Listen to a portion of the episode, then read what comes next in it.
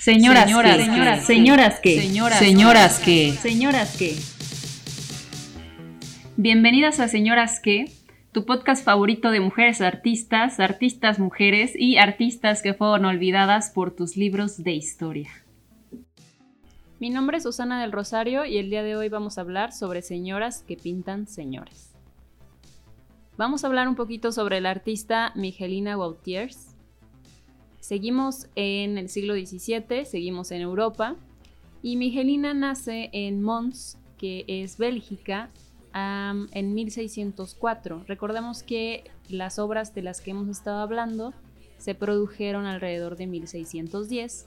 Entonces estamos hablando de que Miguelina es eh, un poquito más joven, bueno, bastante más joven que eh, Artemisia y Clara Peters.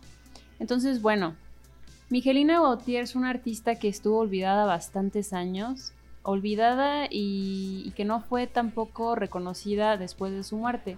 Sí fue reconocida durante su, vida y sus años de producción, sin embargo, después de eso, pues fue olvidada y, e incluso sus cuadros no, eran presentados en, en ninguna gran exposición, ¿no?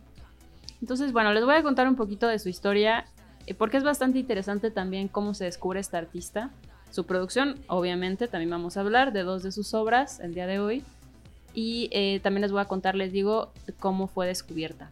Resulta que en 1993, una historiadora del arte, jovencita, que se llamaba, y ahí eh, me van a perdonar mi neerlandés, o holandés, o no sé qué sea este idioma, pero es algo así como Kathleen van der Stiegelen, eh, eh, fue un simposio en el Museo de Historia del Arte en Viena. Y era, ella era una especialista en arte flamenco. Y resulta que quería encontrar una obra hecha por Van Dyck, este gran artista de eh, flamenco. Y entonces la llevan a las bodegas donde estaba guardada obra que, bueno, entre otras cosas, no es tan importante o no se exhibe constantemente en exposiciones baja a la bodega y entonces se encuentra con un cuadro, un cuadrote. Estamos hablando de un cuadro de alrededor de 2 metros y medio por 3 metros y medio. Y bueno, no era un Van pero eh, esta eh, historiadora se interesa por el cuadro porque era un, cuadro enorme y además le dicen que fue realizado por una mujer. Este cuadro era un cuadro titulado El Bacanal, eh, que, o el, el, Triunfo de Baco, y es un cuadro, como les digo, grandísimo y además eh, en él aparecen más de 12 figuras, son alrededor de unas 15. Y la mayoría de ellas eh, son desnudos masculinos, son figuras masculinas. Entonces estamos hablando de un cuadro, eh, un gran cuadro en tamaño, bueno, y en, en, técnica también, ahorita vamos a hablar un poquito de eso, que fue realizado por una mujer en el siglo XVII. ¿Qué onda? Esto es algo que, sorprende mucho y que además lo que más sorprende es que ni siquiera era conocida, ¿no? Mm, la, historia de Migelina Gautiers es también eh, una historia llena de cuadros que fueron atribuidos a otros pintores e incluso a su hermano, que también era pintor. Entonces mucho tiempo, pues eh, los cuadros que eran de ella, pues fueron mal, mal atribuidos a ella, a otros autores. Entonces, bueno, ¿por qué Mijaina pinta esto en el siglo XVII cuando las mujeres ni siquiera tenían acceso a, modelos de desnudo, a talleres eh, del natural, de dibujo del natural, de figura humana? ¿Cómo? Mm, mm, algunas eh, teorías dicen, eh, sobre todo de esta historiadora del arte, que seguramente como su hermano también era pintor, ella tenía acceso a los modelos que trabajaban con su hermano ellos vivían juntos, o, al menos así se dice en su biografía, que vivían juntos. Entonces lo más seguro es que compartían taller. Eh, era, era muy, muy difícil acceder a modelos eh, masculinos en esa época y pensemos que es hasta el siglo XIX, finales del siglo XIX, cuando apenas en las academias eh, de bellas artes se están preguntando, y en Europa, ni siquiera acá, si, si es correcto el acceso de mujeres a las clases de modelo al natural. Entonces estamos como a 200 años de que se haga una reflexión si se puede o no. Y bueno, Miguelina pinta este gran cuadro que está ahorita, eh, bueno, eh, está en la colección del Museo de Historia del Arte de Viena. Eh, lo tienen ahí. Y, y es un cuadro, la verdad es que es muy interesante por todo este contexto que les cuento.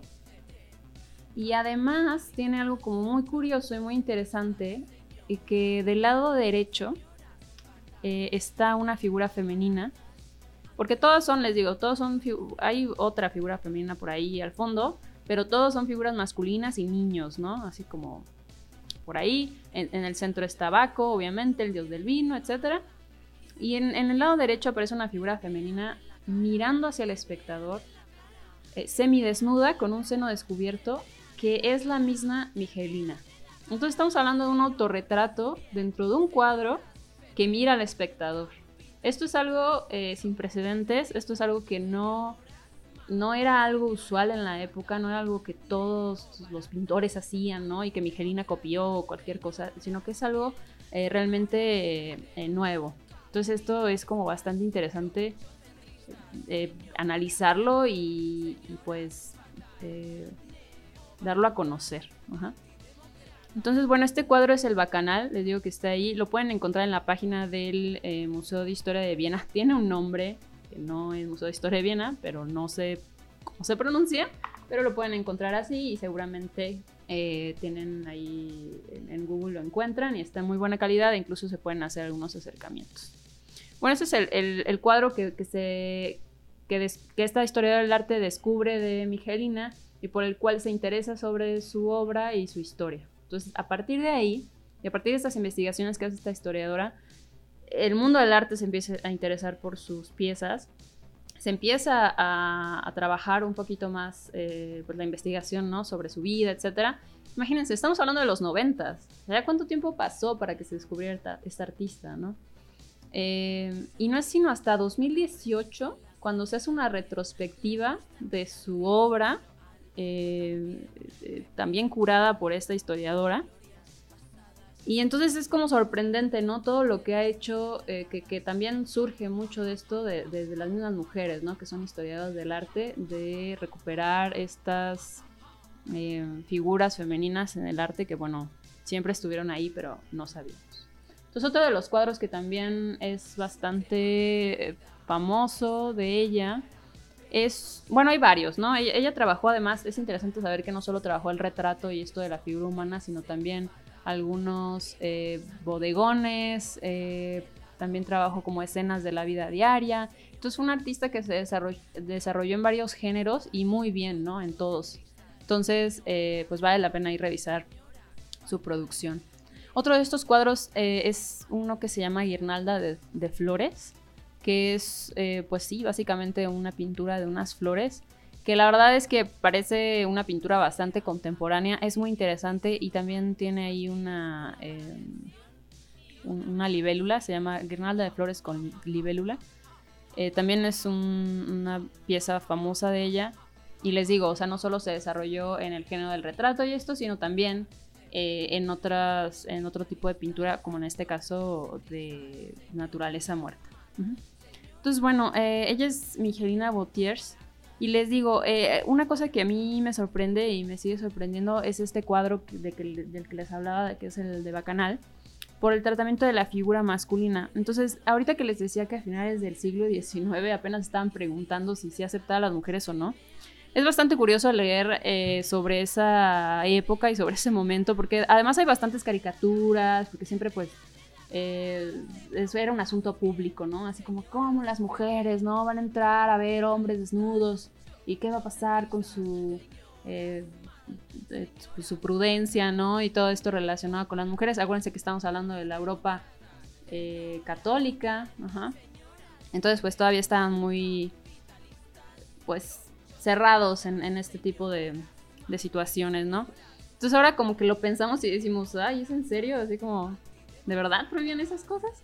Y entonces un texto bastante interesante de Tamar Garb que se llama eh, La contemplación prohibida, habla justo sobre ese momento de, finales del siglo XIX, que estamos hablando alrededor de 1890. donde era como todo un tema ahí en Europa, esta cosa del acceso de las mujeres a la academia. Y viene un, un, eh, extracto de, una, de un texto que escriben en esa época que se me hizo bastante curioso, que dice que es eh, el escritor del Moniteur des Arts.